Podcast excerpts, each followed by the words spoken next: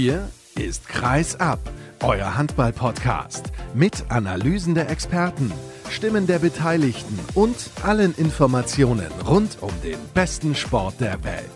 Mit eurem Gastgeber Sascha Staat.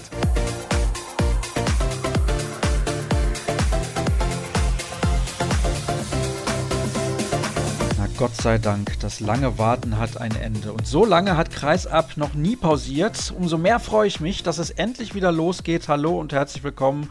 Und ihr wisst das, vor dem Start blicken wir voraus auf alle Mannschaften in der Handball-Bundesliga. Das sind dieses Mal zwei mehr als sonst. Ihr könnt euch also freuen auf so viele Informationen wie nie zuvor, von so vielen Experten wie nie zuvor. Und ja, ich weiß, die Saison bei den Frauen und auch in der Champions League hat bereits begonnen. Aber seht es mir nach, durch die vielen Anpassungen im Terminkalender hat sich alles ein wenig verschoben.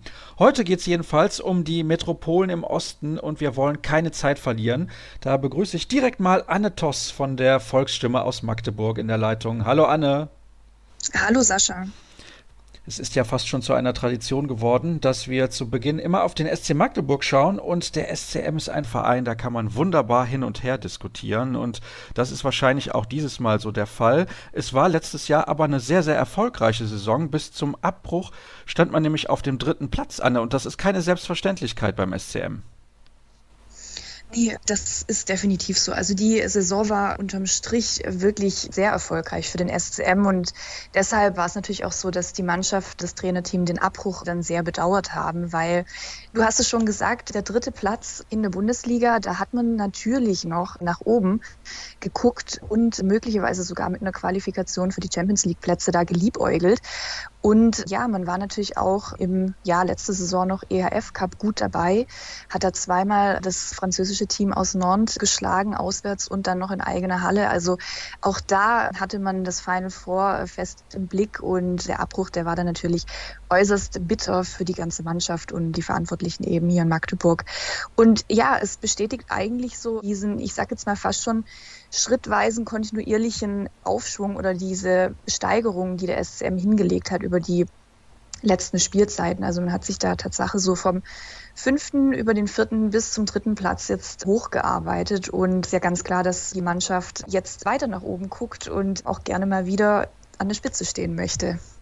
Dann erklär mir doch mal bitte, warum sind denn die Fans des SC Magdeburg teilweise dann trotzdem nicht zufrieden? Liegt das einfach daran, dass es so ein emotionales Umfeld ist, dass das immer schon so gewesen ist, dass halt Handball in Magdeburg die ganz große Nummer ist, größer als der Fußball? Das ist ja in wenigen Städten der Fall, obwohl der erste FC Magdeburg immerhin eine Mannschaft in der dritten Liga hat. Also die spielen jetzt nicht in der sechsten oder siebten Liga, sondern in der dritten und das ist auch was im Fußball. Da kommen auch im Schnitt über 10.000 Zuschauer. Also das ist schon ein ordentlicher Konkurrent. Das Stadion steht da direkt gegenüber der Halle. Aber mhm. ich finde, am dritten Platz kann man wenig aussetzen, wenn man überlegt, man hat die Füchse Berlin hinter sich gelassen, den großen Rivalen, und die Rhein-Neckar-Löwen hat man hinter sich gelassen, ambitionierten Verein wie die MT Melsung. Nur Flensburg und Kiel stehen vor dem SCM. Das ist, finde ich, aller Ehren wert. Ja, das ist so. Ähm, ich glaube, du, du sprichst da schon den richtigen Punkt an. Also so diese Emotionalität in Magdeburg das ist in der GTIC Arena noch mal was ganz Spezielles. Also da kann es Tatsache auch passieren, wenn sich die Mannschaft eine schwächere erste Halbzeit leistet, dass die ausgepfiffen wird und vom Parkett runter muss. ja, obwohl, wie du sagst, die Gesamtplatzierung und so weiter natürlich voll und ganz für das Team spricht und auch für die, für die Richtung, in die es geht. Ja, also das ist einfach so diese kontinuierliche Aufwärtstrend, der ist da und der wird auch respektiert, der wird gesehen von den Zuschauern.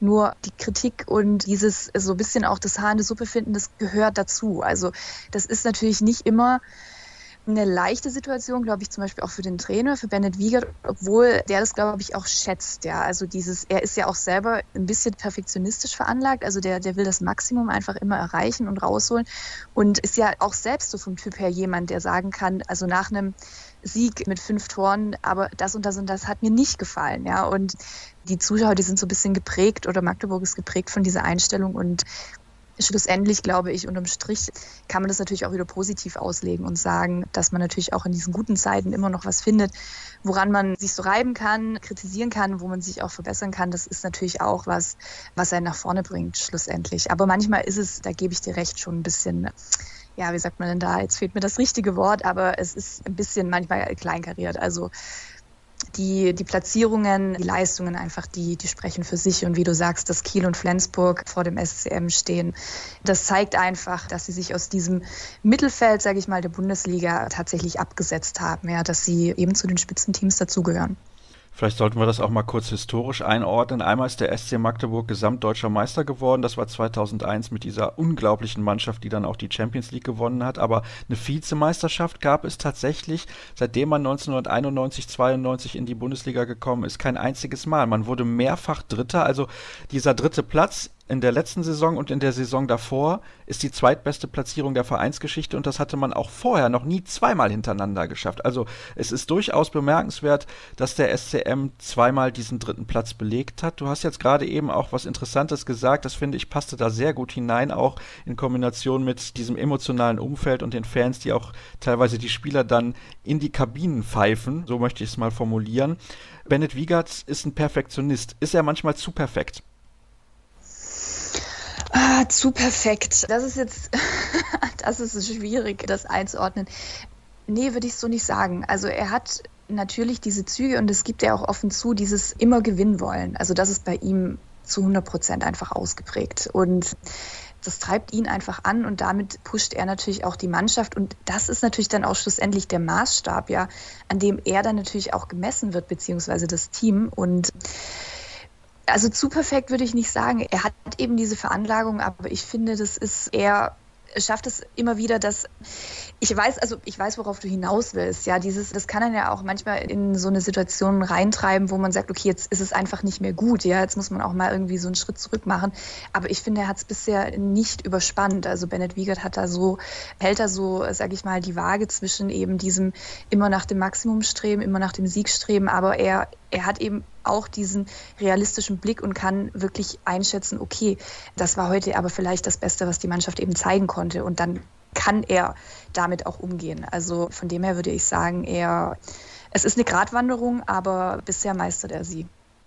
Schauen wir mal, welche Spieler zur kommenden Saison nicht mehr unter ihm spielen werden. Das ist ja doch relativ prominent, was die Abgänge angeht. Fangen wir mal an mit Albin Lagergren. Den hat es zu den Rhein-Neckar-Löwen gezogen und der war zwar zu Ende der vergangenen Spielzeit verletzt. Die Verletzung fiel dann nicht mehr so sehr ins Gewicht, weil ja die Saison abgebrochen wurde. Aber wie sehr wird er deiner Meinung nach dem Verein insgesamt fehlen, beziehungsweise dieser Mannschaft? Er ist für mich eigentlich der schmerzhafteste Abgang, den der SCM zu kompensieren hat. Also er wird sehr fehlen, weil er, er ist ja 2018 zum SCM gekommen und er hat sich eigentlich sofort eingefügt. Also er passte wirklich wie die Faust aufs Auge in dieses Spielsystem. Und das ist schon bitter. Also man hätte ihn ja natürlich auch beim SCM gerne eben langfristig gesehen und dass er dann eben nach den zwei Jahren jetzt schon zu den Rhein-Neckar-Löwen geht, hat man auch hier sehr bedauert. Es ist einfach, er ist auf der halbrechten Position sehr spielstark. Er hat einen tollen Blick für die Mitspieler, also auch seine Quote bei den Assists.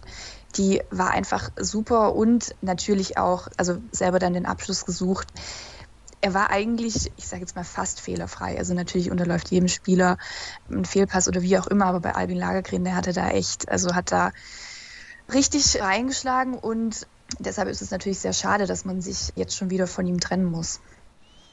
Man hat im Januar Kai Smits dazu geholt vom Team Tvis Holstebro aus Dänemark. Das ist ein Holländer, der bei der Europameisterschaft auch gute Leistungen gebracht hat. Wollte man den nicht längerfristig oder konnte man den nicht längerfristig verpflichten? Weil ich hatte das Gefühl, dass er in den wenigen Spielen, die er für den SCM absolviert hat, wirklich gute Leistungen gebracht hat.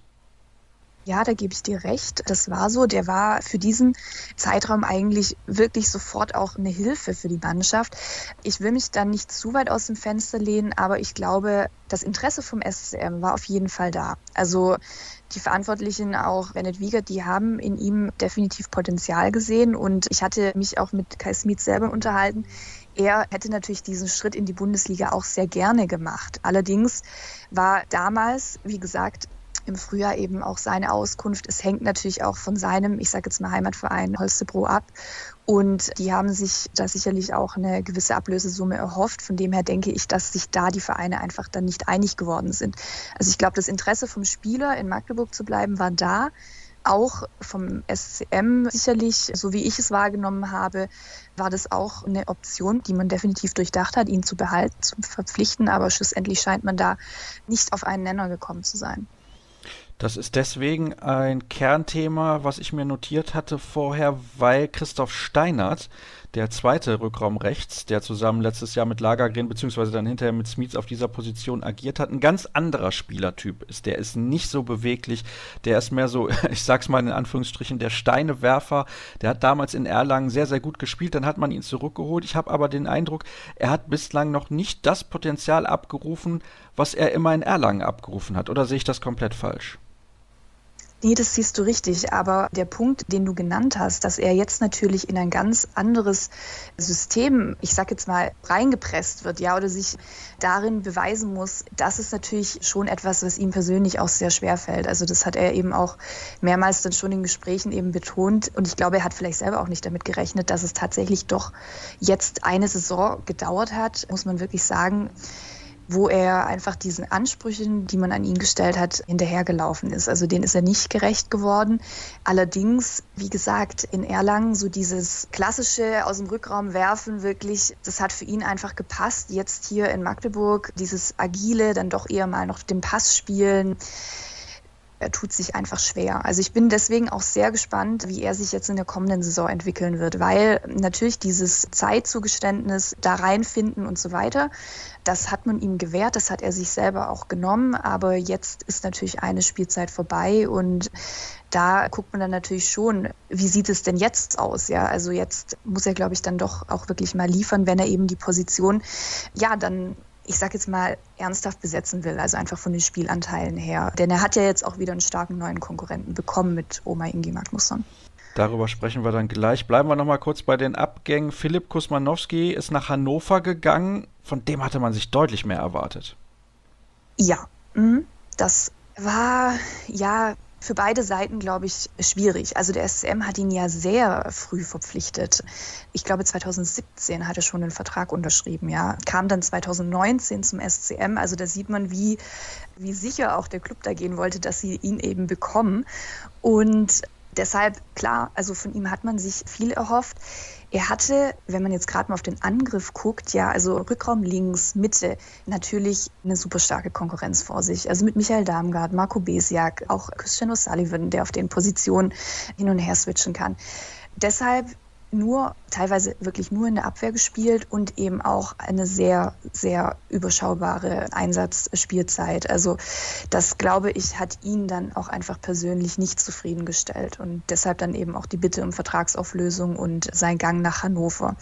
Also Bennett Wiegert hatte, nachdem klar war, dass Kusmanowski eben den Club verlassen wird, dann einfach gesagt, er hätte sich erhofft, dass er noch etwas mehr Geduld gezeigt hätte, ja geduldiger gewesen wäre, dass er noch länger mit ihm hätte zusammenarbeiten können, weil er einfach schon gesehen hat, es geht in die richtige Richtung. Aber ich glaube, da war dann einfach der Spieler dann ausschlaggebend, der gesagt hat, okay, ich will mehr, ich will hier sofort irgendwie mehr Spielanteile und, und möchte nicht mehr so diese, diese Kurzeinsätze haben. Und dann hat man da den Schlussstrich gezogen. Aber das war definitiv ein Engagement, von dem man sich mehr erhofft hat, ja. Bei Erik Schmidt war relativ klar, er bleibt nur ein Jahr. Er hat ja auch nur einen Einjahresvertrag bekommen. Damals von den Füchsen Berlin ist er zum SCM gewechselt und jetzt hat er sich entschieden, in die Schweiz zu gehen, zu den Kadetten Schaffhausen. Ich weiß nicht, ob das auch ein bisschen mit Corona und der aktuellen Finanzsituation im europäischen Handball zu tun hat. Eigentlich ein Spieler, von dem ich erwarte, dass er einen Verein findet in der Bundesliga. Kadetten Schaffhausen, ja gut, das ist jetzt ein Verein, der immerhin im Europapokal mit dabei ist, aber trotzdem, Erik Schmidt ist ja ein Nationalspieler gewesen über einige Jahre. Also da hätte ich schon gedacht, dass da ein bisschen mehr für ihn bei rumkommt. Du auch? Mir ist es auch sehr schwer gefallen, weil das einzuschätzen, eben diese Lage jetzt, wie sind die Vereine wirtschaftlich auch aufgestellt, ja, beziehungsweise man weiß ja, dass die wirklich von diesen Zuschauereinnahmen abhängig sind. Also wie wird das in Zukunft laufen? Ich glaube, dass es insgesamt für ihn einfach eine sehr ungute Situation gewesen ist, in die er da hereingekommen ist. Also dieser Abbruch, er war zu dem Zeitpunkt extrem wichtig für den SCM. Also gerade im Frühjahr, da war Jacob Musa auch nochmal angeschlagen. Und er hat ja wirklich tolle Spiele gezeigt. Also wenn ich mich gerade an diese ERF-Cup-Spiele erinnere gegen Nantes, da war er wirklich ein Leistungsträger in der Abwehr, auch vorne am Kreis. Von dem her ja. Also ich hätte auch gedacht, dass er in der Bundesliga bleibt. Aber wie gesagt, es war für ein SCM jetzt einfach oder in Magdeburg klar, er hat diesen Einjahresvertrag bekommen. Man hat sich am Anfang in die Augen geschaut und gesagt, okay, ein Jahr und dann gucken wir, wie es weitergeht. Als dann klar war, dass der SCM eben neu verpflichtet auf der Position, war es sicherlich auch für Erik Schmidt absehbar, dass es hier dann beendet sein wird. Und ja, also schade, weil ich eben auch von seinen letzten Leistungen, die er in Magdeburg gezeigt hat, einfach davon ausgegangen bin, dass er noch in der Bundesliga weiterhin zu sehen sein wird.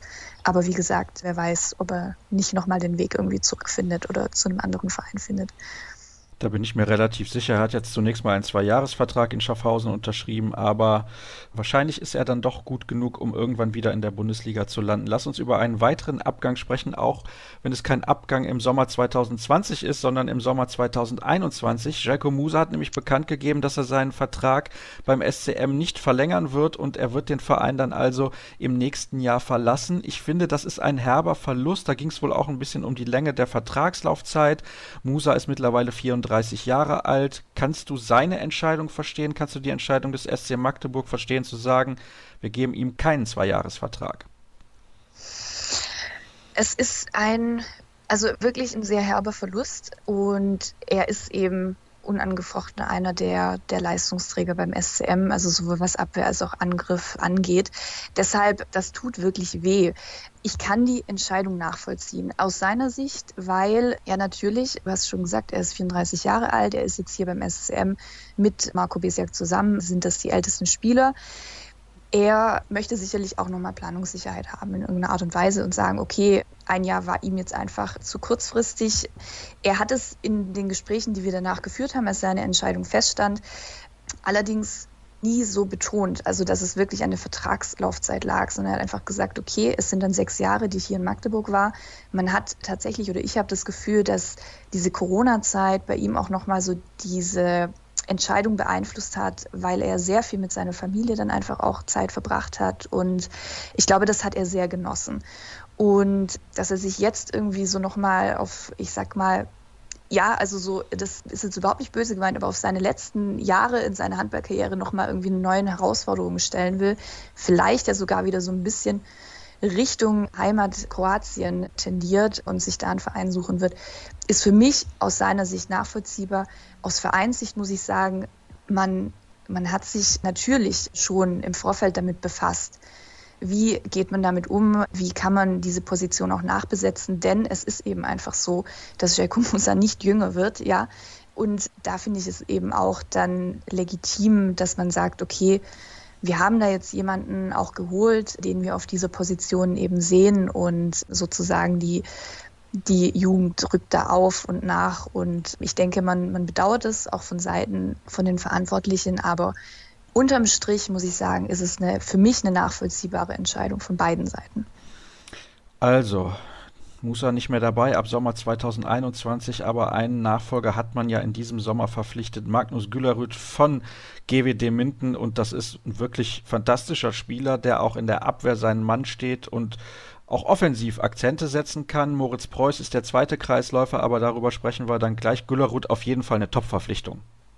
Ja, passt in den Kader, hat jetzt auch bei den ersten Testspielen einen guten Eindruck hinterlassen wenn du jetzt auch sozusagen die Meinung dann von dem Jelko Musa hören willst, der hat auch gesagt, er ist sich sicher, dass er da sozusagen auch in Zukunft dann einfach in diese Rolle hineinwachsen wird und ihn da vertreten wird. Und ich glaube, das sieht sehr gut aus und das ist wirklich ein guter Transfer. Und der zweite Neuzugang, den hast du eben auch schon genannt, das ist Oma Ingi Magnussen. Der kommt von Aalborg aus Dänemark und der wird dann zusammen mit Christoph Steinert die Position im rechten Rückraum besetzen. 23 Jahre alt ist er und ich nehme mal stark an, eher der Spielertyp Lagergren und Smits und nicht der Spielertyp Steinert. Ja, das ist so. Genau. Also der geht wirklich sehr in die Richtung von Albin Lagergren. War jetzt auch mein erster Eindruck in den Testspielen und hat da wirklich auch schon einen sehr äh, starken Eindruck hinterlassen. Also deswegen meinte ich auch vorhin im Gespräch, das ist natürlich auch wieder eine große Konkurrenz dann für Christoph Steinert eben auf der Position. Und wie du jetzt auch schon gesagt hast, er ist ja ein, ein wirklich ähnlicher Typ, was so die Spielanlage betrifft, den Blick für die Mitspieler, dieses Eins gegen Eins dann auch einfach suchen und führen. Und da hat er wirklich schon sich in einer starken Verfassung gezeigt. Und also das sieht wirklich auch so aus, als ob er genauso schnell, wie es auch Albin Lagergren eben geschafft hat, sich in dieses Spielsystem, was sich Bennett Wiegert eben vorstellt, als ob er sich da sehr gut einfuchsen könnte und ja, das eben auch sehr schnell gelingen wird.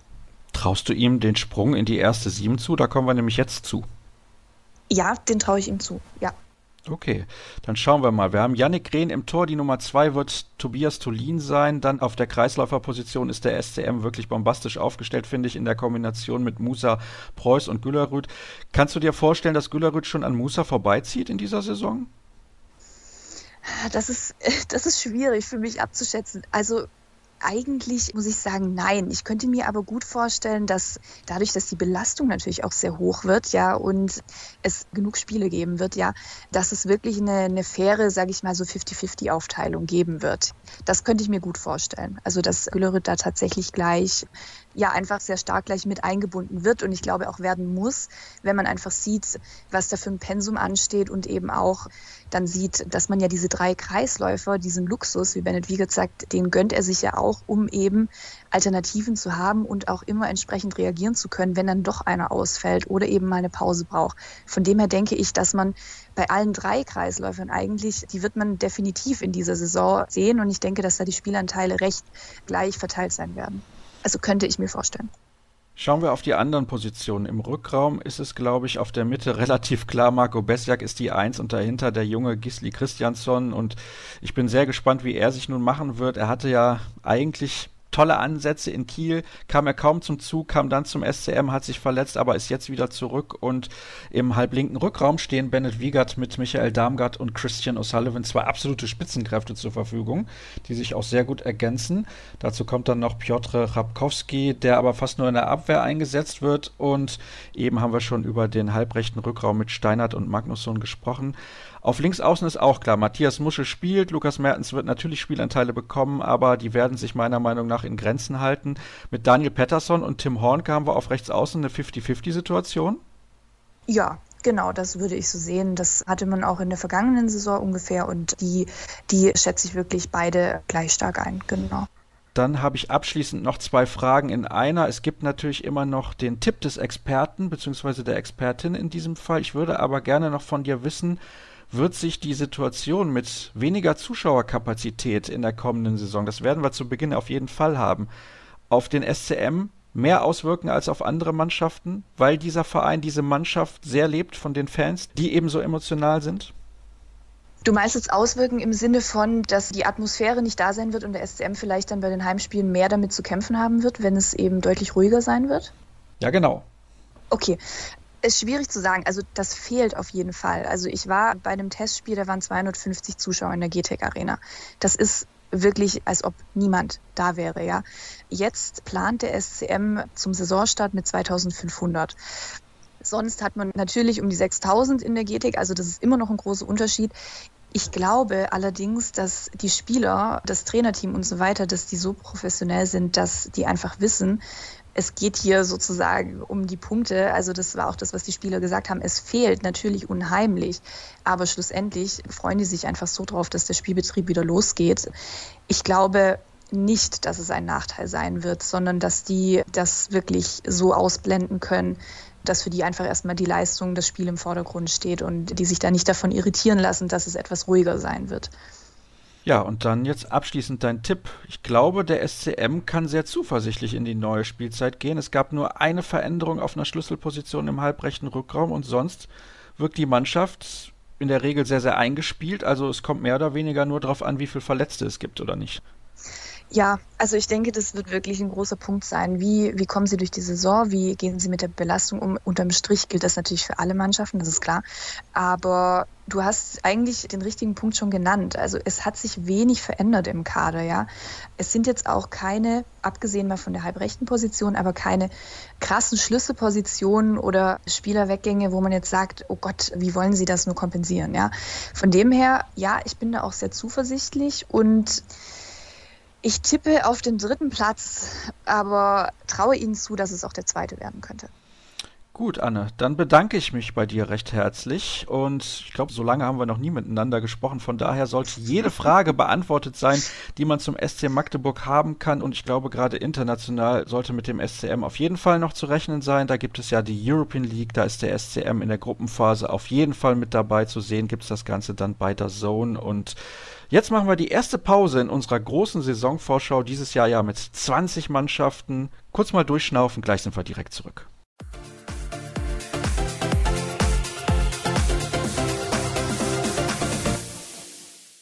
Weiter geht's mit den Metropolen im Osten und die Reise geht wie immer von Magdeburg weiter nach Berlin und bei den Füchsen Berlin kennt sich bestens aus, jahrelang für den Tagesspiegel unterwegs gewesen. Christoph Dach, hallo Christoph.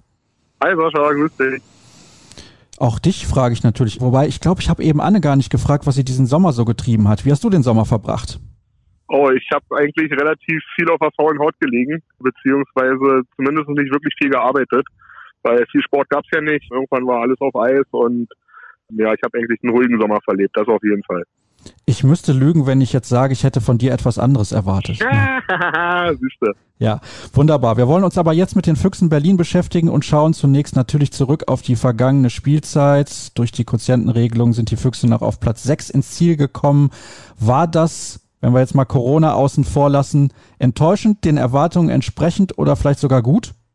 Ich glaube, die Frage lässt sich relativ einfach beantworten. Das war, glaube ich, enttäuschend aus Berliner Sicht. Die hatten sich schon deutlich mehr vorgenommen und allein die Tatsache, dass sie in der Saison nochmal den Trainer gewechselt haben, kurz bevor Corona seinen Lauf nahm und von Petkovic auf Michael Roth geswitcht haben und nochmal probiert haben, da einen neuen Impuls zu setzen. Ich glaube, allein die Tatsache beantwortet deine Frage schon. Das war ja enttäuschend. Warum hat es nicht mehr geklappt mit Petkovic? Sehr gute Frage. Also ich, da will ich kurz ausholen und eine Geschichte erzählen. Mir, mir hat vor ein paar Monaten oder es könnte auch schon ein Jahr her sein, einen Leser einen Leserbrief geschrieben und meinte, wie es denn sein könne, dass ich noch nicht den Rausschmiss von Petkovic gefordert habe, ähm, offiziell und öffentlich, weil er den als denjenigen ausgemacht hatte, der irgendwie, ja, der Störfaktor da war. Und da dachte ich so bei mir, A, habe ich das noch nie gemacht, einen Trainer Rauswurf gefordert. Und B, wer bin ich, um den Rauswurf eines Mannes zu fordern, der 20, 25 Jahre in der Handball-Bundesliga gearbeitet hat? Also das würde ich mir nie rausnehmen, da so einen erfahrenen Mann, der sich bewährt hat, irgendwie nicht, nicht zu kritisieren, aber wirklich so weit zu gehen und einen Rauswurf zu fordern. Ich glaube, es hat nachher wirklich auch einfach nicht mehr gepasst. Keine Ahnung, ob es am Alter lag, ob es daran lag, dass Petko vielleicht auch wirklich noch ein paar Trainingsmethoden auf Lager hatte, die vielleicht nicht mehr so ganz zeitgemäß sind für junge Spieler auf jeden Fall am Ende war das keine glückliche Zusammenarbeit mehr. Das, das kann man, glaube ich, sagen. Weil ansonsten trennen sich die Füchse auch nicht mitten in der Saison vom Trainer. Im Normalfall probieren sie es dann wenigstens noch halbwegs solide und vernünftig zu Ende zu bringen und sich dann am Jahresende die Hand zu geben und zu sagen, alles klar, das war's hier und nicht weiter. Aber so weit ist es gar nicht gekommen. Er kam ja damals für Erlingur Richardson. Wie würdest du die Zeit von Velimir Petkovic in Berlin insgesamt einordnen? War das trotzdem eine erfolgreiche Zusammenarbeit? Also, ja, gute Frage. Ich würde sagen schon. Ich meine, die Füchse haben den EHF-Pokal in Magdeburg gewonnen unter Petkovic, haben das auch zu feiern gewusst damals beim Lieblingsrivalen in der Halle. Die waren dreimal, glaube ich, mit Petko im Final Four des EHF-Pokals. In der Bundesliga waren sie mal Dritter in einem Jahr. Ich würde sagen, das war schon eine erfolgreiche Zeit.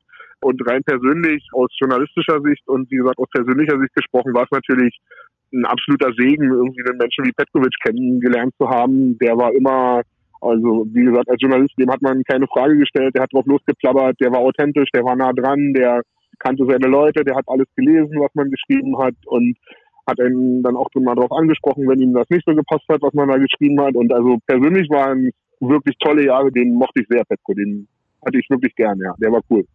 Das ist sehr, sehr interessant. Ich habe ja übrigens in der Vergangenheit schon mal das Vergnügen gehabt, länger mit Jaron Siever zu sprechen. Auch der macht einen sehr sympathischen Eindruck, einen offenen und authentischen Eindruck und über den werden wir natürlich gleich auch sprechen. Ich würde aber gerne von dir noch wissen, nochmal final die letzte Saison rückblickend betrachtet, was hat denn da vielleicht sogar funktioniert? Also gab es Sachen, die bei den Füchsen trotzdem ganz gut funktioniert haben, obwohl man Petkovic entlassen hat und dann Michael Roth verpflichtet? Oh, da muss ich ja jetzt tief in den Archiven kramen. Du fragst ja nach Sachen, die sich vor sieben Monaten ereignet haben. Also ich glaube, was man als positiven Aspekt sehen kann, ist die Tatsache, dass sie wirklich auch gezeigt haben, dass sie alles probieren wollen, um die Saison nochmal zu retten. Dann gab es nochmal die Verpflichtung von Davis Christopans. Das war ja auch nochmal so ein Zeichen. Der durfte dann zwar nicht in allen Wettbewerben spielen, sondern nur in der Bundesliga, aber Ich glaube, die Zeichen, die sie ausgesendet haben, die waren schon relativ eindeutig, nämlich, dass mit den Füchsen ja wieder zu rechnen sein sollte, glaube ich, und dass sie auch selbst wollen, dass sie den Anschluss einfach auch zu den Spitzenteams wieder verkürzen und auch wieder unter den ersten zwei, drei, drei, vier Mannschaften mitschwimmen. Das würde ich sagen, das war vielleicht noch so das Positivste, ja. Am 01.01.2020 hat ja Stefan Kretschmer offiziell seinen Dienst als Vorstand Sport bei den Füchsen angetreten. Wie bewertest du denn seine Arbeit? Es ist ein bisschen schwierig, die zu bewerten, aber er hat natürlich im Vorfeld, also auch schon vor dem 01.01. einige Transfers eingefädelt und wenn ich so sehe, wen er alles verpflichtet hat, muss ich sagen, gar nicht so schlecht. Also für mich sieht es auch ganz klar so aus, dass man einen klaren Plan hat. Spannend ist halt wirklich zu beobachten, als er damals nach Berlin kam und ich kann mich noch erinnern an den Tag seiner Vorstellung, weil ich ja auch alter Kretsche-Fan bin und alter SC Magdeburg-Fan und natürlich die Karriere von ihm irgendwie immer verfolgt habe und fand das auch besonders spannend, dass er dann mal plötzlich und unverhofft in Berlin saß.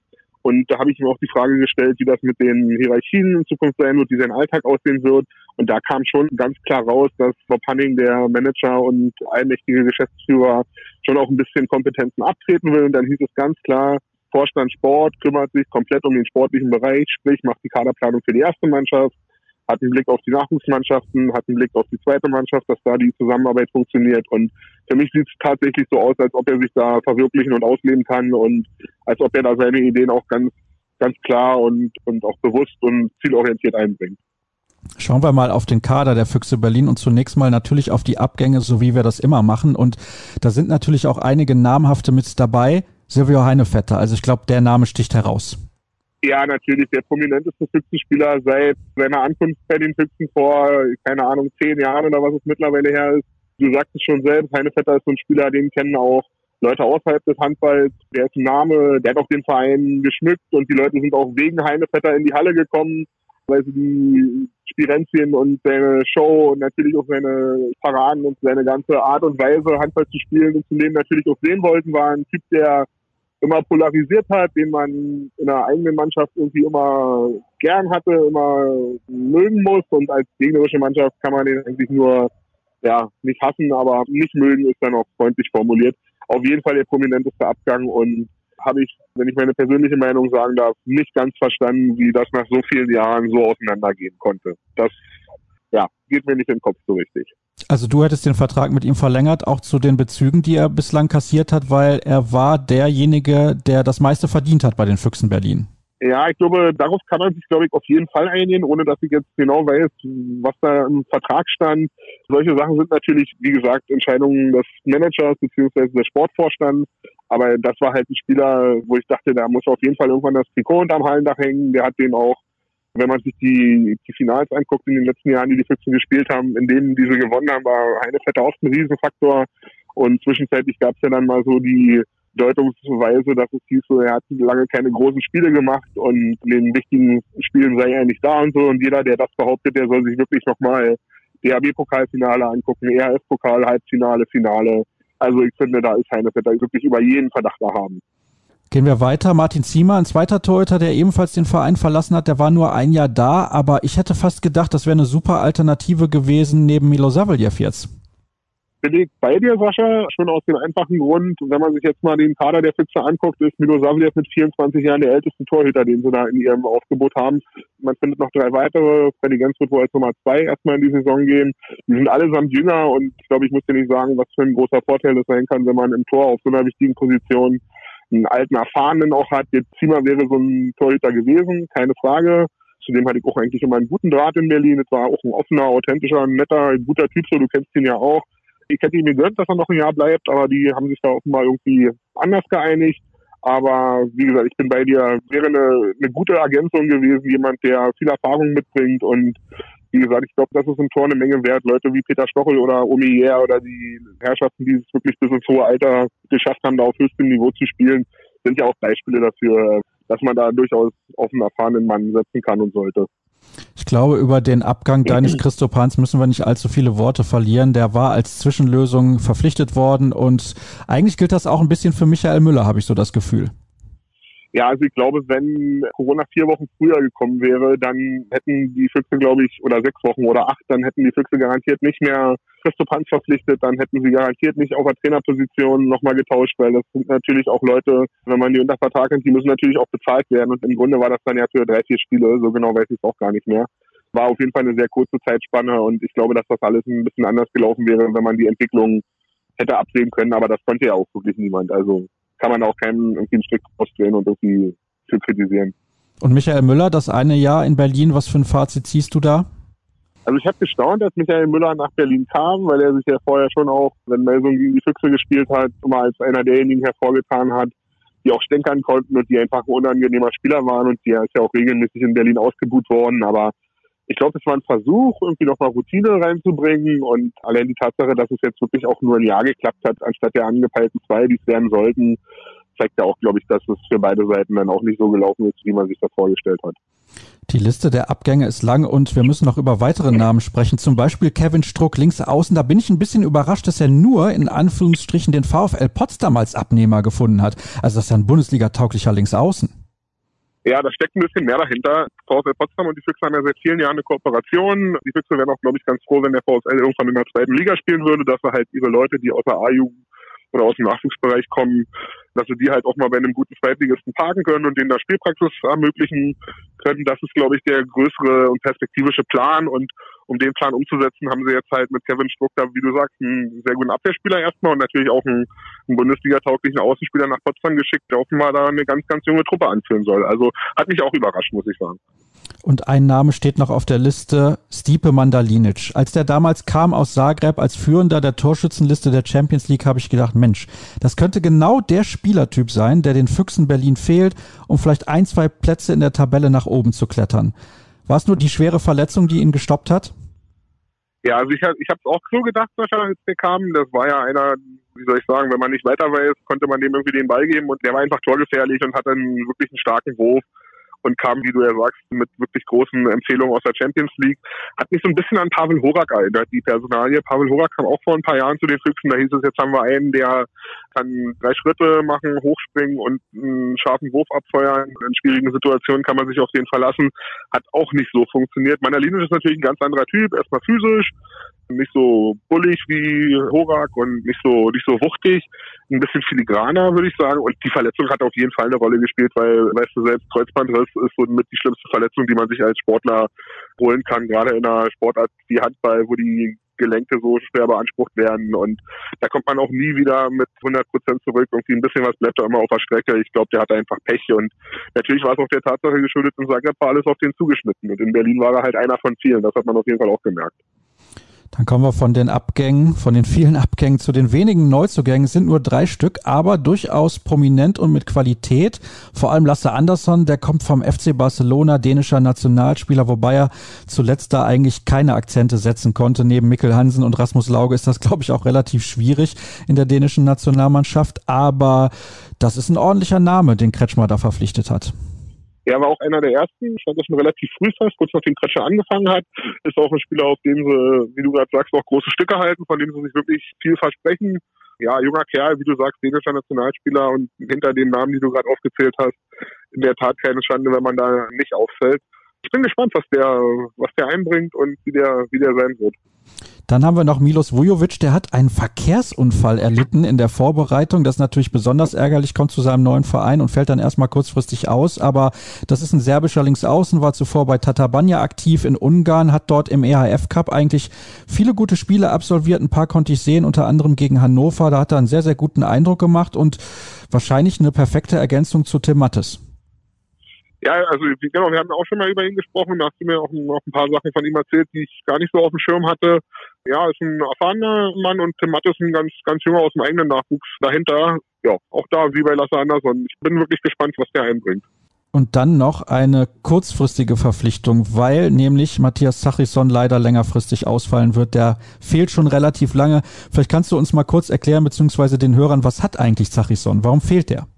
Also ich glaube, bei Zache war es ja so, dass der, der hat sich ja vor ein paar Jahren mal in Doha bei diesem unsäglichen, wie nennen sie das Ding, Super Globe bei der Vereinsweltmeisterschaft, da hat er sich mal ganz böse verletzt. So, ich musste, als ich die Aktion gesehen habe, an Michael Stich denken und diesen ganz berühmten Umknicker, wo man eigentlich schon beim Zugucken irgendwie Schmerzen verspürt.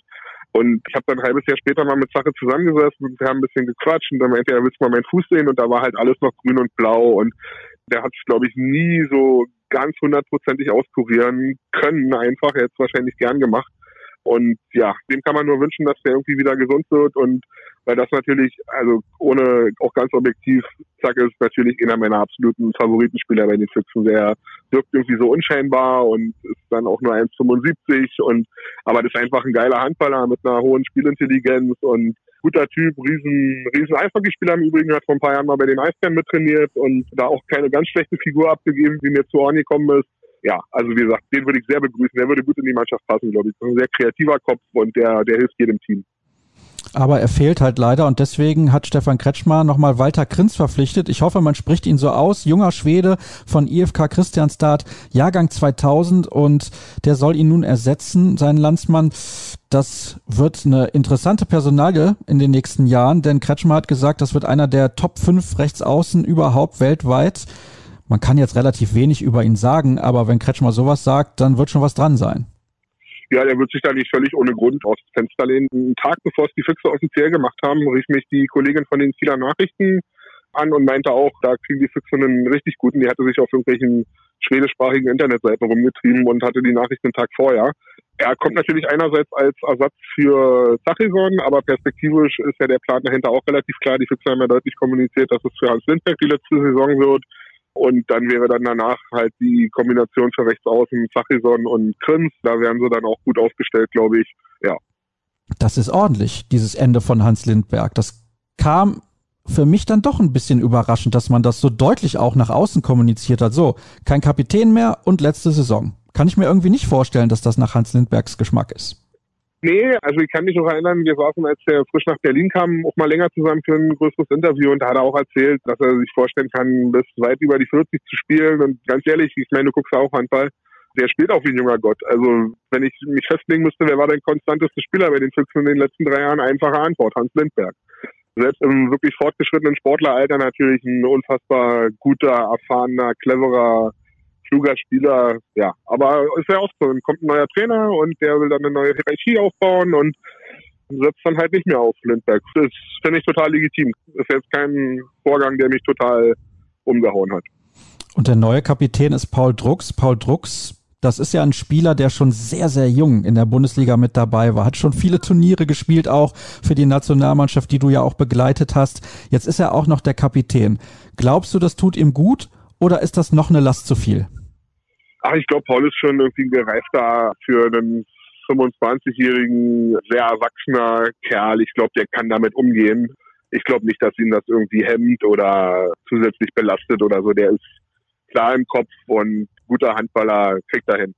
Ich würde gerne noch über eine weitere Personalie sprechen, bevor wir dann gleich auf die mögliche erste Sieben schauen. Simon Ernst hat sein Comeback gegeben nach einer dritten schweren Kreuzbandverletzung und das hat natürlich alle in der Handballszene sehr gefreut und auch uns beide sehr gefreut.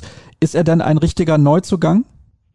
Ja, ich glaube, der war ja schon gefühlt so oft, wie er sich das Kreuzband gerissen hat, ein Neuzugang. Er kam ja verletzt nach Berlin, dann haben sie ihm eine lange Reha-Pause gegeben, dass er auch wirklich sich 100 Prozent auskurieren kann. Dann hat es wieder nicht lange gedauert und dann kam es nochmal, nachdem er sich auskuriert hatte. Und ich kann ihm nur wünschen, dass er wirklich ein Neuzugang wird und dass das Knie wirklich hält. Und ja, da kann man wirklich nur mit dem Handballgott beten, dass der sich nicht nochmal da irgendwie verletzt. Also ich habe da riesen Respekt vor, sich da nochmal irgendwie zurückzukämpfen und nicht irgendwie zu sagen, okay, das war's jetzt. Ich kann mir natürlich vorstellen, dass das schwer ist, so für einen jungen Sportler, der sein Leben lang darauf hingearbeitet hat, ein Bundesliga-Nationalspieler zu sein. Aber ich war trotzdem sehr überrascht, als es hieß, der startet nochmal einen Angriff und wird es wirklich nochmal versuchen. Ich lasse ihn jetzt mal aus dieser möglichen ersten sieben raus, weil wir natürlich nicht wissen, wie sich das bei ihm entwickeln wird, aber wir drücken ihm wirklich ganz fest die Daumen und wir fangen an im Tor. Da gibt's keine zwei Meinungen mit Dejan Milosavljev, deswegen gehen wir direkt weiter zu den Außenpositionen und auch die sind eigentlich relativ deutlich besetzt. Ich glaube, dass zu Beginn Tim Mattes auf links in der Startformation stehen wird und natürlich Hans Lindberg auf der rechten Position oder siehst du das links groß anders? das ist, glaube ich, offen schwer zu prognostizieren, aber könnte sehr gut Mattes werden. Also ich glaube auch Jaron, Jaron wird auch auf junge Spieler sitzen. Also ich glaube, wenn da zwei Leute sind, die ein gleiches Niveau haben und der eine 27 und der andere ist 22, wird, glaube ich, der 22-Jährige spielen. Das ist eine klare Aussage. Wir gehen weiter zum Kreis. Da ist eigentlich Masenic die Nummer eins, aber Johann Koch eine sehr, sehr gute Alternative. Ich glaube, auch da wird sich das einigermaßen die Waage halten, was die Einsatzzeiten angeht. Aber ich bin großer Masenic-Fan, das muss ich ehrlich zugeben. Deswegen schauen wir direkt mal auf die anderen Positionen, die noch übrig bleiben, nämlich die im Rückraum. Wie würdest du momentan die Startformation der Füchse Berlin im Rückraum sehen? Ja, relativ einfach mit drei deutschen Nationalspielern. Paul halb links, Marian Michalzik auf der Mitte und Fabian Sieger halb rechts, würde ich im Moment sagen. Da haben wir nämlich noch einen Neuzugang vergessen. Das kann nicht auch passieren. Marian Michalczyk, das ist ja nicht irgendein Spieler. Das ist ein Nationalspieler mal eben unter, unter den Teppich gekehrt sozusagen. Ja, also was können wir zu ihm noch sagen? Von GWD Minden kommt er auch ein junger Mann und ich glaube, das ist eine sehr, sehr gute Kombination mit den drei. Ja, die Füchse hatten ja, wenn ich kurz ausholen darf, die hatten ja auf der Rückraum-Mitte-Position in den letzten Jahren wirklich so viele gute Leute. Ich kann mich erinnern, als ich anfing, über die Füchse zu schreiben, war der Bartolomei Jaschka, geiler Spieler, hat immer Spaß gemacht, ihm zuzugucken hatte dann eine schwere Schulterverletzung und musste auch sehr viel früher aufhören, als man das ihm gewünscht hätte. War ein Riesenloch damals. Dann kam Peter Nenadic, der wie ein Teufel spielen konnte, im positiven wie im negativen Sinne. Und zuletzt haben sie da halt auch wirklich viel probiert auf dieser Position. Ich glaube, dass Michalzik schon so der Wunschtransfer war, junger deutscher Nationalspieler, auch eine Kretsche-Verpflichtung auf diese, glaube ich, große Stücke halten. Ja, bin auch da gespannt, wie es aussehen wird. Wie gesagt, ich glaube, wer die Füchse im Februar oder März 2020 zuletzt gesehen hat und wer sie beim nächsten Pflichtspiel sieht, der wird die Mannschaft nicht wirklich wiedererkennen, glaube ich. Da sind nur noch ein paar, ein paar Leute da. Da wird es, glaube ich, große Veränderungen geben. Glaubst du, dass Jaron Sievert auch groß was am Spielstil verändern wird?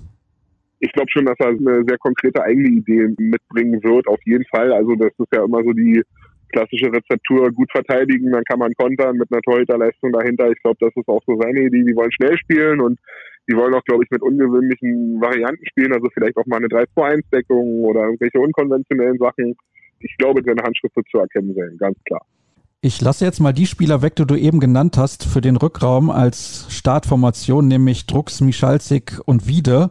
Und lese mal einfach die Namen vor, die da noch übrig geblieben sind. Nämlich Lasse Andersson, mhm. Jakob Holm, Jakob Gujun, Frederik Simak, Simon Ernst, Marco Koppelja und auch der ganz junge Nils Lichtlein, der Neffe mhm. von Carsten Lichtlein. Also das ist schon ein ordentlicher Kader, mein lieber Mann. Ja, ja, ordentlich ist auf jeden Fall noch vorsichtig formuliert. Also ich bin bei dir, Sascha. Die haben die Füchse haben einen guten Kader zusammen, auf jeden Fall. Und du musst ja auch im heutigen Handball, du kannst ja nicht mehr Leute irgendwie 50 Minuten spielen lassen. Also eine vernünftige Rotation ist ja einfach Pflicht, auch gerade wenn man in mehreren Wettbewerben unterwegs ist. Und ich glaube, die sind da, ja, die sind gut aufgestellt, auf jeden Fall. Natürlich kann man auch Lasse Andersen halt links spielen lassen, was passiert dann mit Paul, ist die Frage.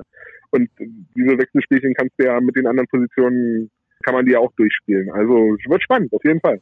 Wenn man aber so einen Kader hat, Warum sagt dann Bob Hanning, Gian Gürschi aus Ungarn in der Qualifikationsrunde der European League ist ein Hammer los? Ja, also nichts für Uni, Sascha, du kennst ja Bob auch und ich glaube, er kann Understatement, aber er kann auch das Gegenteil von Understatement, er kann auch ein bisschen, wie soll ich sagen, nicht den Gegner stark sehen, aber er weiß schon, seinen Verein so darzustellen, dass für den Fall der Fälle, wenn die da wirklich früh scheitern, dann steht Jaron vielleicht nicht ganz so blöd da. Also ich glaube, das muss man immer relativ sehen, ohne dass ich da ihm jetzt, wie gesagt, seine Kompetenz absprechen will oder seine Einschätzung, siehst mir nach, Bob, wenn du es hörst, aber das ist natürlich mehr PR als, als eine tatsächlich ernstzunehmende Aussage. Ich glaube, das ist, wie gesagt, der Tatsache geschuldet, dass sie einen harten Umbruch vollziehen und dass auch keiner so richtig weiß, funktioniert das? Ist das dann eine Mannschaft, die unter die ersten drei, vier kommen kann oder funktioniert das vielleicht gar nicht? Und die haben nach, ich sag jetzt einfach mal, zehn Spielen, vier Niederlagen und sind auf Platz acht ist eine große, große Wundertüte, glaube ich, dieses Jahr. Die Füchse kann in beide Richtungen gehen. Zum Auftakt der Bundesliga geht's zur HSG Nordhorn-Lingen. Da plane ich jetzt einfach mal ganz frech zwei Punkte ein. Dann geht's zu Hause gegen den SC Magdeburg und dann auswärts zum SCD HFK Leipzig. Über den mhm. sprechen wir gleich, aber ich würde gerne vorher von dir noch wissen, wohin geht's denn? Mhm. Also angesichts der Tatsache, dass mir natürlich auch die Füchse mit den Jahren, die ich jetzt über diesen Verein berichte, auch ja ins Herz gewachsen sind, dass ich diesen Verein wirklich auch mag und zu schätzen gelernt habe und die Protagonisten sage ich, ich wünsche ihnen eine gute Saison und hoffe, dass sie das schaffen, was sie sich auf die Fahnen geschrieben haben, nämlich mal wieder Champions League zu spielen.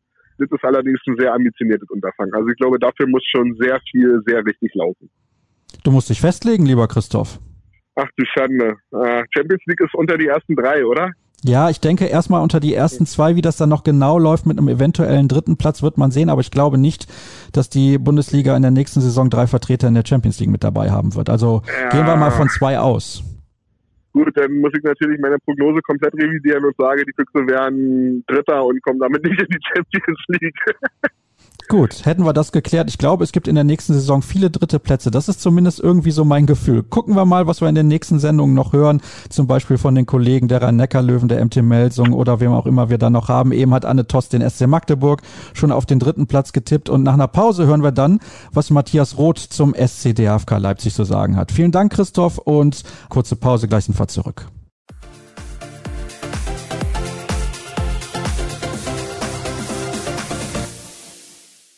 Einen haben wir noch in der Ausgabe Metropolen im Osten unserer großen Saisonvorschau auf die neue Spielzeit der Liquimodi Handball Bundesliga und den Abschluss bildet in dieser Folge immer der SC DHFK Leipzig und am Apparat ist Matthias Roth von der Leipziger Volkszeitung. Hallo Matthias. Hallo Sascha. Wie hast du den Sommer verbracht? Ja, wie viele andere auch. Viel zu Hause gewesen, einmal kurz in Österreich, aber keine große Reise hingelegt, aber war auch sehr schön. Und das Wetter hat uns ja in die Karten gespielt. Das stimmt auch gerade, wenn wir miteinander sprechen, das Wetter wirklich fantastisch. Aber wir sind keine Meteorologen, sondern wir wollen uns mit dem Handball beschäftigen. Wie ist denn die letzte Spielzeit des SCDFK Leipzig einzuschätzen? Naja, ich glaube, in der letzten Saison haben sich die Macher da ein bisschen mehr versprochen als diesen achten Platz. Es wurden ja einige Hochkaräter verpflichtet. Marco Mamic möchte ich da natürlich an erster Stelle nennen, aber es waren eben auch Spieler wie Philipp Weber gehalten, wo ja doch der eine oder andere Bundesligist mal seine Fühler wohl ausgestreckt hat, was zu hören war. Und Franz Semper war natürlich in seiner letzten Saison hier in Leipzig also die Spiele waren so ein kleines Berg- und Talbild, was man da sehen musste. Aber am Ende mit dem achten Platz waren, glaube ich, alle dann auch zufrieden. Und wenn die Saison zu Ende gespielt worden wäre, wäre die Mannschaft möglicherweise sogar noch ein bisschen weiter nach unten gerutscht, weil einige schwere Brocken da noch vor der Brust waren. Also heißt, insgesamt kann man mit diesem achten Platz leben. Ist das die richtige Formulierung? Ja, ich denke schon. Und vielleicht kannst du auch mal ein bisschen erklären, was beim SCDFK gut funktioniert hat und was eher nicht so gut, weil du hast gerade schon angesprochen, eigentlich hätte man ein klein wenig mehr erwartet. Marko Mamic kam aus Kielce, international erfahren, kroatischer Nationalspieler, hat auch keine Probleme gehabt, sich zu integrieren, weil er die Sprache spricht, hat vorher mal in der Schweiz gespielt. Also was hat da vielleicht nicht so gut funktioniert, wie man das eigentlich erhofft hatte? Naja, ich glaube, der Marco hätte im Angriff noch ein bisschen mehr Durchschlagskraft entwickeln müssen und hat das ein oder andere Mal auch gemerkt, dass da so ein bisschen die, die Bindung zum Team zunächst fehlte. Er musste sich da etwas reinfinden. Das wurde dann zum Schluss besser.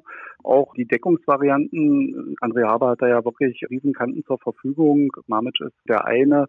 Aber wir haben ja auch mit Maciej Gebala noch einen weiteren großen Spieler da hinten drin stehen. Philipp Müller hat noch gespielt. Also da war mitunter ein bisschen viel Wechsel auch drin. Nicht die eine Formation hat da gestochen, aber im Großen und Ganzen war es vielleicht auch so ein Jahr des Übergangs. Es kamen eben ein paar neue Spieler dazu und jetzt hat sich die Mannschaft gefunden und jetzt sind eben nur zwei neue Spieler dazugekommen und das kann auch ein Vorteil sein für die neue Saison. Da sprechen wir gleich drüber, aber gut, dass du es sagst. Diese Deckungsformation, die André Haber spielen lässt, ähnelt ja sehr der von Christian Prokop, seinem Vorgänger, also seinem Vorvorgänger und so weiter und so fort. Alle Hörer wissen Bescheid. Michael Biel Biegler war zwischendurch ja noch mal kurz Trainer in Leipzig, aber im Endeffekt ist der eigentliche Vorgänger von André Haber ja Christian Prokop und in dieses Deckungssystem passen eigentlich diese großen Kanten wie Mamic oder Gebala gar nicht.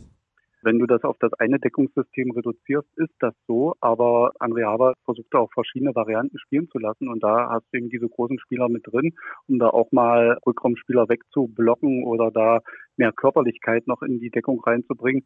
Natürlich hat er die Variante mit Maximilian Janke, Bastian Roschek, die, wenn wir es so nennen wollen, dieses Prokop-System spielen. Aber er kann eben auch mit Dybala oder Mamic oder jetzt auch mit dem jungen Julius Meyer-Siebert da große Leute reinstecken und dann eben auch variabel auf Angriffsaufgaben reagieren. Kannst du die Saison von Niklas Pitschkowski mal ein bisschen zusammenfassen? Naja, für ihn war es ja sehr, sehr schwer, weil er lange Zeit verletzt war und dann erst so peu à peu wieder reinkam. Und ich glaube, für ihn geht es jetzt im Sommer und dann mit der neuen Saison erst so richtig wieder los. Es war ja auch lange Zeit unklar, ob Pitchell noch einen neuen Vertrag hier in Leipzig bekommt. Sein Glück war das Pech von Maximilian Janke, der sich verletzt hat, operiert werden musste, bis zum Jahresende ausfällt. Und wenn man jetzt die Vorbereitungsspiele gesehen hat, ist es, glaube ich, doch die richtige Entscheidung des Vereins gewesen, mit Niklas Pitschkowski weiterzuarbeiten. Und ich glaube, wenn er so mit der mit der Wucht, mit der Überzeugung und vor allem auch mit der Verantwortung, die er übernimmt, in die Saison geht, werden wir hier viel Freude mit ihm haben. Wir schauen gleich voraus und jetzt schauen wir noch mal ein bisschen zurück, denn wir schauen auf die Abgänge. Franz Semper hast du eben schon genannt, der ist zur SG Flensburg-Handewitt gegangen und eigentlich, Matthias, machen wir uns nichts vor, es war irgendwann klar, dass er Leipzig verlassen würde. Das kann man so sagen. Also spätestens zu dem Zeitpunkt, als er Nationalspieler wurde, war klar, Franz wird den nächsten Schritt gehen. Viele haben das auch schon vorher erwartet, als er damals verlängert hat nochmal um ein Jahr dachten wir schon, okay, da spielt schon ein großer Verein im Hintergrund eine Rolle. Flensburg, da hat er auch nie ein Hehl draus gemacht, ist eine seiner Lieblingsadressen und das passt jetzt, glaube ich, auch für ihn, der Nachfolger von Holger Glandorf dort zu werden. Und ja, er musste diesen Schritt auch machen, weil auch unklar ist, ob Leipzig jetzt in den nächsten ein, zwei Jahren international spielen wird. Und da reden wir, glaube ich, auch nicht über die Champions League. Jens Fortmann ist ein weiterer Abgang. Der ist nach Wilhelmshaven gegangen. Torhüter, der hatte eigentlich eine ganz gute Zeit in Leipzig. Er hat eine gute Zeit gehabt und das war auch ein gutes Zusammenspiel. Junger Torhüter, erfahrener Torhüter. Ich denke, Leipzig wollte sich da nochmal neu aufstellen, variabler reagieren, dass er jetzt ausgerechnet nach Wilhelmshaven geht. Das war eine Überraschung, aber vielleicht lag es auch an den Angeboten oder auch am Konzept, was Wilhelmshaven ihm bereitet hat. Der Jens hat ja auch studiert und guckt da auf seine berufliche Zukunft und das Gesamtpaket von Wilhelmshaven hat ihn da möglicherweise überzeugt und dass er nochmal einen Verein wieder mit nach oben bringen will. Wird ihm vielleicht nochmal Spaß, sagen wir mal, im Herbst seiner Karriere gegeben haben. Du hast gerade diese Kombination angesprochen, junger Torhüter, alter Torhüter. Joel Bierlehm hat sein erstes Jahr in Leipzig hinter sich. Da würde ich auch gerne noch von dir wissen, wie hast du seine Leistungen empfunden? War das so das, was man erwarten konnte? Oder ist da noch deiner Meinung nach Potenzial nach oben? Ich halte ihn für eines der größten Torhüter-Talente in ganz Deutschland. Ich glaube, umgekehrt wird ein Schuh draus. Der hat schon viel mehr gezeigt, als man erwarten durfte dürfen wir nicht vergessen, ist ein junger Torhüter, ist jetzt, glaube ich, 23 Jahre alt, hat aber wirklich in vielen Spielen Riesentaten gezeigt. Ich glaube, weiß gar nicht mehr welches Spiel, es war Nordhorn, ich glaube, 20 Bälle gehalten, also das war schon herausragend. Ist jetzt sicherlich auch nicht der stärkste Gegner gewesen, aber das musst du erst mal hinlegen und hat eben mit seiner unbekümmerten Spielweise da schon manchen Shooter da vor große Probleme gestellt. Also Joel Bierlehm absolut auch vom Typ, vom menschlichen Aspekt ganz großer Gewinn für die Mannschaft. Zwei weitere Abgänge sind durchaus namhaft. Philipp Müller, über den sprechen wir auch gleich noch. Der ja. ist ja Sportdirektor, hat jetzt ein kurzes Comeback gegeben, aber Raúl Santos. Also ich weiß es nicht. Ich habe ja beim THW Kiel schon mehr von ihm erwartet, nachdem er damals in Gummersbach so erfolgreich war. Dann habe ich gedacht, gut, der Schritt nach Leipzig, der könnte für ihn persönlich der richtige sein. Warum war dieser Schritt nicht der richtige? Na, ich denke, hauptsächlich lag es an, an seiner Verletzungsanfälligkeit. Er hat ja lange Zeit pausieren müssen, konnte nicht spielen, hatte wieder Knieprobleme. Und das scheint auch ein, generell ein Defizit bei ihm zu sein, was ihn in seiner gesamten Karriere in den letzten Jahren begleitet hat. Und durch die Ausfälle konnte er nur selten zeigen, was in ihm steckt. Wenn er fit war, natürlich ist er eine große Bereicherung, aber ich denke auch hier werden Carsten Günther und der Rest der Vereinsleitung da überlegt haben, wie geht es weiter mit Raul Santos und können wir uns möglicherweise nochmal einen längeren Ausfall leisten und dann nur auf Lukas Binder setzen und da ist dann wahrscheinlich ganz deutlich die Entscheidung gegen Raul gefallen und das ist, glaube ich, der Hauptgrund an der Sache.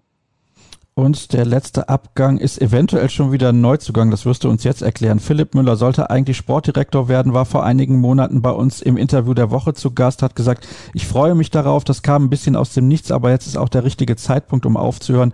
Wie ist die Lage bei Philipp Müller? Ja, der Philipp sollte jetzt am Wochenende nochmal spielen. Die Spiele gegen Erlangen und Coburg sind wegen Corona-Regeln und örtlichen Vorschriften nicht zustande gekommen. Das hat aber vor allem damit zu tun, dass der Martin Larsen und Niklas Pitschkowski ein bisschen angeschlagen sind. Die werden jetzt am kommenden Wochenende schon wieder beim Spilo Cup mit dabei sein, aller Voraussicht nach. Aber so, wenn du so einen Mann als den Ballprofi noch im Hintergrund hast, dann schadet das auf gar keinen Fall. Und mit seiner neuen Aufgabe als Sportkoordinator ist das natürlich auch nochmal ein Riesengewinn. Philipp Müller ist ein bekanntes Gesicht in der Bundesliga, ist deutschlandweit vernetzt und kann da richtig gute Impulse setzen. Warst du auch überrascht, als er damals als neuer Mann auf diesem Posten bekannt gegeben wurde? Ja, ich war da schon ein bisschen überrascht. Ich weiß aber auch, dass immer mal wieder Kontakte mit Philipp Müller bestanden, weil seine Frau Katja Langheit, die hat ja auch eine Leipziger Vergangenheit, hat ja beim HC Leipzig gespielt und von daher bestehen auch familiäre Verbindungen hier nach Leipzig und ja, das mag sicherlich auch einen Ausschlag mitgegeben haben, dass er hierher gekommen ist. Zwei Neuzugänge gibt es nur in Leipzig. Das ist relativ wenig, aber sorgt natürlich auch für viel Kontinuität. Martin Larsen ist der Erste, der kommt von Pesdax aus Frankreich und du hast gerade schon gesagt, er war ein bisschen angeschlagen, aber auf welcher Position ist er zu Hause und was erwartest du von ihm? Ja, er ist praktisch der Ersatz auf Rückraum rechts für Franz Semper ist vom Spielertyp, glaube ich, ganz anders. Ist jetzt nicht so ein bulliger Shooter, wie zuletzt ähm, der Franz war. Er ist mehr so ein spielerischer Typ, der da Akzente setzt. Ich habe ihn jetzt zweimal gesehen, einmal im Testspiel gegen Aue, einmal gegen die Füchse Berlin und ja, er, er lässt da dieses spielerische Element schon mehrfach aufblitzen. Muss das dann sehen, wie es wirklich dann in den Punktspielen in der Bundesliga aussieht, aber auf jeden Fall in meinen Augen eine große Bereicherung. Ja, und da müssen wir sehen, wie fit er jetzt bald wieder ist. Aber wie gesagt, das war eine kleinere Blessur und er sollte jetzt bloß am Wochenende aussetzen. Bei Franz Semper, ich meine, das ist natürlich auch ein junger Spieler, war die Abwehrarbeit nicht immer so, wie sich das vielleicht ein Trainer vorstellt, wenn er auch dazugelernt hat, keine Frage. Wie sieht das bei Martin Larsen aus? Hat er in den Testspielen auch in der Abwehr gespielt? Ja, er hat auch in der Abwehr gespielt, aber jetzt nicht durchgängig und da hat ja der André Haber auch viel durchgewechselt. Also von daher kann man da noch relativ wenig dazu sagen, wie er im Deckungsverhalten einzuschätzen ist. Es gibt noch einen weiteren Neuzugang. Christian Severas, Torhüter aus Aalborg. Da ist er hergekommen und soll das neue Torhüter-Duo bilden zusammen mit Joel Bierlehm. Was kannst du uns zu ihm sagen? Ja, er hat gespielt, hat immer sich die Halbzeiten geteilt. Er eine Halbzeit, Joel Bierlehm die zweite Halbzeit in den Vorbereitungsspielen, hat er einige Paraden gezeigt. So ganz viel kann man zu ihm noch nicht sagen. Aber wir scheinen ja so eine kleine Aalborg-Filiale zu werden. Einmal eben der Christian, der hier ist. Martin Larsen hat dort auch schon gespielt und dann kommt Patrick Wiesmacht noch dazu, der auch in Aalborg gespielt hat, hier schon länger in Leipzig ist und von daher wird für die beiden Neuen auch die Eingewöhnung wohl sehr kurz und unproblematisch ablaufen. Das ist auf jeden Fall von Vorteil und ich habe gerade auch schon gesagt, Kontinuität ist das Stichwort beim SCDHFK. Es gibt nicht so viele Veränderungen, natürlich auf einer Schlüsselposition im halbrechten Rückraum, aber insgesamt glaube ich, ist der Kader durchaus in der Lage, die Platzierung der Vorsaison nochmal zu toppen. Ich tue mich da dieses Jahr ein bisschen schwer, weil durch diese ganze Corona-Saison die jetzt vor uns liegt, da sind so viele Unbekannte dabei. Und ich denke, in dieser Saison wird es gar nicht so sehr darum gehen, für die meisten Vereine jetzt die, die Riesenplatzierung hinzulegen. Natürlich, Kiel will Meister werden, die Füchse wollen angreifen, aber für den SCDFK ist es, glaube ich, am Ende egal, ob sie Achter, Siebter oder Sechster werden oder vielleicht noch was Größeres schaffen. Für die meisten Vereine geht es, glaube ich, darum, auch finanziell sicher durch die Saison zu kommen, einfach zu überleben und dann wieder in ruhige Fahrwasser zu gelangen, um dann wieder ordentlich Handball spielen zu können. Erklär uns doch mal bitte genau die Situation, was die Zuschauerkapazitäten in der Halle in Leipzig angeht. Wie sieht's da aus und warst du auch auf dem besagten Konzert von Tim Bensko? Ich war dort nicht, weil ich da gerade im Urlaub war. Das Tim Bensko-Konzert, das ist ja jetzt noch nicht ausgewertet. Da erwarten wir im Oktober die Daten, die dann aus Halle von der Uniklinik kommen. Aber man muss natürlich sagen, Carsten Günther, wir kennen ihn ja immer umtriebig, immer vorne mit dabei. Der hat mit seinem Team und auch mit dem Team der Arena, also unserer Halle hier in Leipzig, sehr emsig schon seit März gearbeitet, hat sich auch mit RB immer ausgetauscht, was ist möglich, was können wir machen, was geht. Und Stand aktuell ist, dass zum 1. Oktober 2100 Leute in die Halle dürfen. Das Hygienekonzept wurde jetzt mehrfach ausprobiert. Wir haben ja gestartet mit 250 gegen Aue. Dann gegen Kielce waren schon 500, gegen die Füchse 750. Die Halle ist in Sektoren eingeteilt, sodass die Leute wirklich nachverfolgbar sind. Mund-Nasenschutz muss getragen werden. Ja, und ich glaube, Leipzig mit der ganzen Aktivität, auch mit den Kontakten zur Politik, mit den Kontakten zur Wissenschaft, die haben da glaube, Schrittmacherdienste für die ganze Liga geleistet. Wenn ich dann vergangene Woche noch lese, die Rhein-Neckar-Löwen wollen möglicherweise den ganzen Oktober ohne Zuschauer spielen. Jennifer Kettemann hat das ja jetzt auch gerade im Fernsehen nochmal dargelegt, wie dort die Situation ist. Dann sind wir hier in Leipzig gut dran. Aber man muss natürlich auch sagen, das kommt nicht von, von ungefähr. Das kommt durch viel Arbeit, viele Kontakte, viel gemeinsames Handeln, aber auf keinen Fall durch Leichtsinnigkeit und einfach den Blick vor der Corona-Pandemie, den Blick davor zu verschließen. Also das steht natürlich immer an erster Stelle. Die Gesundheit der Fans, die Gesundheit der Zuschauer, aber der SCDFK will einfach zeigen, es geht auch wieder, wir können das langsam wieder hochfahren und das aber mit den entsprechenden Maßnahmen, dass Sicherheit besteht. Wir werden einfach abwarten müssen. Wir haben gar keine andere Alternative. Es kann sich ja wöchentlich etwas ändern und mal schauen, wie das dann jetzt bald sein wird, wenn die Grippephase im Herbst wieder losgeht, wo gefühlt jeder irgendwie mal eine Erkältung mitnimmt und dann heißt, oh, da müssen wir aber aufpassen. Vielleicht hat derjenige ja auch den Coronavirus und ja, da, also wie gesagt, da müssen wir einfach abwarten und mal schauen, wie das dann in den nächsten Monaten aussieht. Kommen wir zum da, Kader. Da ich, ja, bitte. Da, da gebe ich dir recht. Das kann sich, also das macht die Sache auch so schwierig über die ganze Saison und darum sagte ich auch, Platzierungen spielen vielleicht dieses Jahr gar nicht so die ganz große Rolle, sondern einfach sicher durchzukommen, dass möglichst kein Verein in die Insolvenz gehen muss und natürlich, sobald sich die Zahlen ändern, sind auch viele Hygienekonzepte in dem Augenblick dann erstmal für den Papierkorb geschrieben und dann wird die Halle wieder zugemacht, das ist klar. Also da hoffe ich mal, dass das nicht der Fall sein wird. Ich bin einigermaßen optimistisch, dass wir uns in die richtige Richtung entwickeln, was diese Konzepte auch angeht und hoffe, dass wir in dieser Saison auch irgendwann mal wieder eine volle Halle sehen werden an allen Standorten in der Handball-Bundesliga. Kommen wir zur möglichen ersten sieben im Tor. Magst du dich da überhaupt festlegen? Das ist natürlich sehr, sehr schwierig, weil Christian Severas neu mit dabei ist und du hast ja auch schon gesagt, Joel Bierlehm hat eine sehr gute erste Saison in Leipzig gespielt richtig. Also ich glaube, beim Torhüter kann man sich auch gar nicht so richtig festlegen. Also das wird von Spiel zu Spiel ist natürlich für so eine Floskel fürs Phrasenschwein entschieden werden. Und vielleicht auch, wie hat der eine Torhüter im vergangenen Spiel gehalten? Wer kommt vielleicht mit ein bisschen mehr Selbstbewusstsein rein? Also das wird eine Spieltagsentscheidung werden und da sind beide durchaus auf einem Niveau, auch wenn der Christian natürlich aus der Nationalmannschaft dann noch ein bisschen mehr Erfahrung schon mitbringt. Aber ich glaube, es ist egal, wer von beiden anfängt. Schauen wir auf die Außenposition. Da ist, glaube ich, relativ klar, wer beginnen wird. Links Lukas Binder und rechts Patrick Wiesmacht. Der hat hinter sich noch mit Lukas Schikala einen erfahrenen Mann. Bei Binder sieht das ein bisschen anders aus. Marc Esche und Nikolas Neumann sind Nachwuchskräfte bzw. jüngere Akteure. Deswegen gehen wir direkt weiter zu den Rückraumpositionen. Eigentlich auf Rückraummitte gesetzt Maximilian Janke, aber du hast eben auch schon erwähnt, der wird noch ein bisschen länger ausfallen. Niklas Pitschkowski ja. ist aber zurückgekommen und ich gehe davon aus, dass dann auch Marco Marmic Djordjevic und Philipp Weber entsprechende Spielanteile auf Rückraummitte bekommen werden. Sagen wir mal eher Weber, Mamic und Janke teilen sich diese beiden Positionen Rückraum links und Rückraum Mitte ein bisschen auf. Das ist gut möglich, zumal wir Rückraum links jetzt auch mit Julius Meyer-Siebert noch einen Spieler fest in der ersten Männermannschaft haben, der jetzt auch viele Spielanteile bekommen hat. Der ist natürlich jung, 2000er Jahrgang, bringt aber mit seinen 2,6 Meter wirklich richtig viel Gardemaß mit und vor allem, er ist jetzt noch nicht so muskelbepackt, dass er da nur der Shooter ist. Der bringt auch richtig spielerische Elemente mit, ist sehr beweglich und ja, der könnte vielleicht eine kleine Überraschung in dieser Saison werden. Sonst sehe ich in der Mitte das genauso. Niklas Pitschkowski wird sich da sicherlich ein ums andere Mal erstmal mit Philipp Weber abwechseln. Aber wer wohin rückt, das entscheidet logischerweise der Trainer, aber es macht die Mannschaft auch ein Stück weit unausrechenbar.